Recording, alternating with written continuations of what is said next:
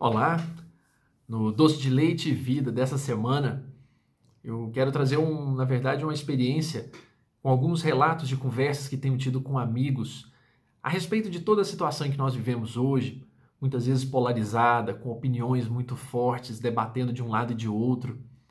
E no final das contas, sempre há aí também uma disputa sobre quem está mais certo. Ah, eu sabia. Ah, eu tinha certeza. Ah, eu falei, eu já tinha dito.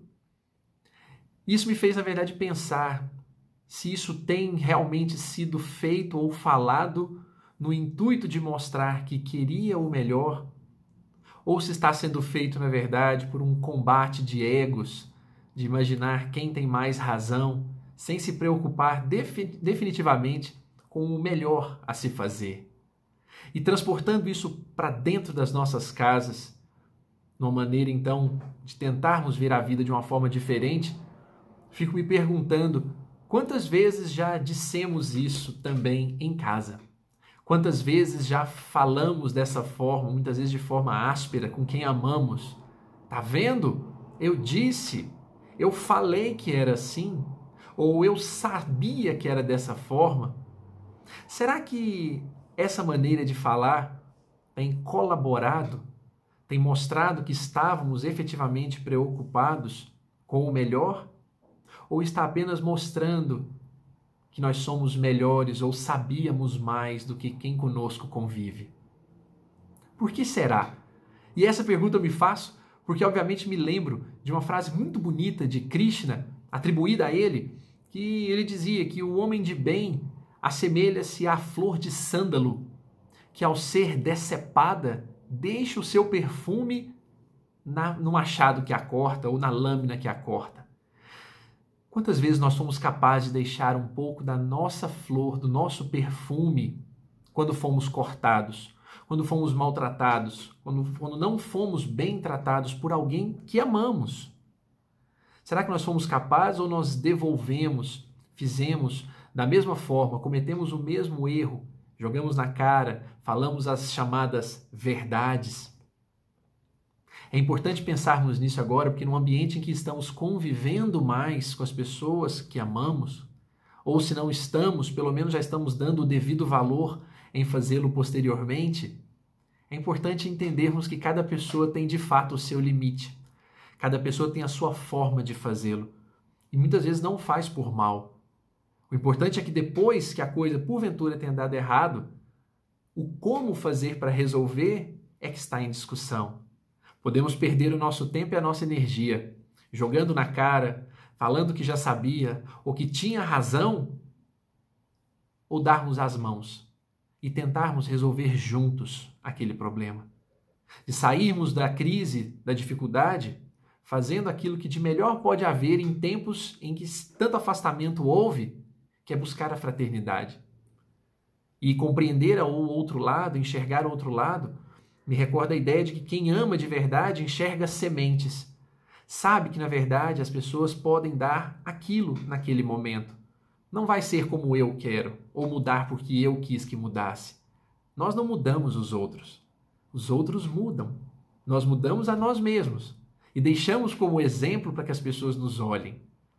Eu me recordo da oração de São Francisco de Assis, como generosa e bondosamente ele menciona e mostra como nós nos antecipamos na forma de tratar as pessoas. Então, quando ele pede, ó oh, Senhor, permita-me que eu possa mais consolar do que ser consolado, compreender que ser compreendido, amar que ser amado. E aí vai mostrando que de fato nós nos antecipamos a isso, porque é dando, é dando que se recebe. É perdoando que se é perdoado. Ou seja, é antecipando a forma de ser que nós recebemos isso. Simplesmente atacar, jogar na cara, dizer que já sabia ou que tinha razão, remete-nos aí à sensação de que não se está disposto ali a enfrentar junto o que vem pela frente, mas a mostrar uma sabedoria que muitas vezes não há, porque naquele momento pode ter se mostrado acertada, mas ali na frente não estava. Nós devemos lembrar sempre, para boa convivência dentro de nosso lar, que na prática, hoje, nós acertamos em certas decisões, mas amanhã erramos em outras. Mas somos, como disse há pouco, sementes. Sementes que estão aprendendo, obviamente, e que daremos, obviamente, frutos mais adiante. Nessa percepção de imaginar, é bom lembrar-se daquele velho conteúdo oriental em que diz que você consegue ver dentro de uma laranja quantas sementes há ali, mas nunca vai saber quantas laranjas podem nascer de uma semente. Nessa inversão de raciocínio, de reflexão, é bom a gente imaginar que se hoje erramos, tomamos decisões equivocadas e aguardamos compreensão das outras pessoas em relação a isso, é bom que antecipemos e compreendamos antes.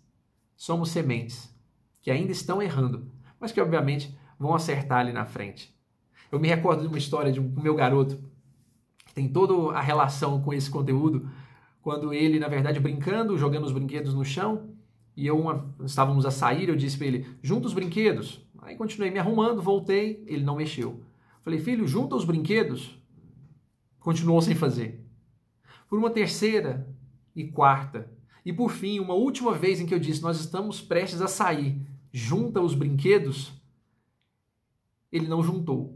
E aí, naquela hora, me exasperei um pouco, porque eu tinha razão e disse-lhe: Arthur, meu filho, eu não falei para você juntar? Quantas vezes eu já disse para você juntar os brinquedos?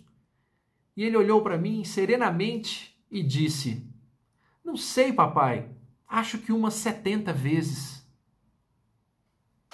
Ah, meu filho.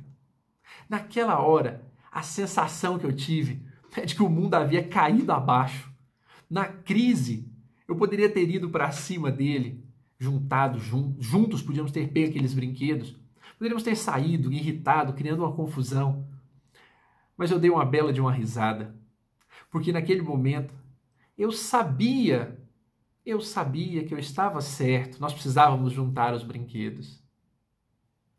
Mas eu não ia esfolar isso na cara dele nunca naquela hora, porque da forma educada e infantil com que ele me respondeu, me deu a sensação, a certeza de que ele não poderia mudar se eu também não mudasse. Começamos a juntar os brinquedos e brincando de juntar os brinquedos, ele acabou me auxiliando naquela tarefa. Então que nós possamos, de fato, alternar e entender que as pessoas têm os seus limites e que para uma boa convivência em casa, quantas vezes nós fomos capazes de respirar fundamente antes de darmos um troco ou de dizermos que nós estávamos certos, que possamos lembrar, vamos juntar juntos os brinquedos. Na hora da crise, não vai importar quem está certo ou quem está errado. Vai importar, obviamente, quem se une para dela sair junto. Um grande abraço a todos, uma ótima semana, que possamos experimentar mais doce de leite no decorrer de nossa existência.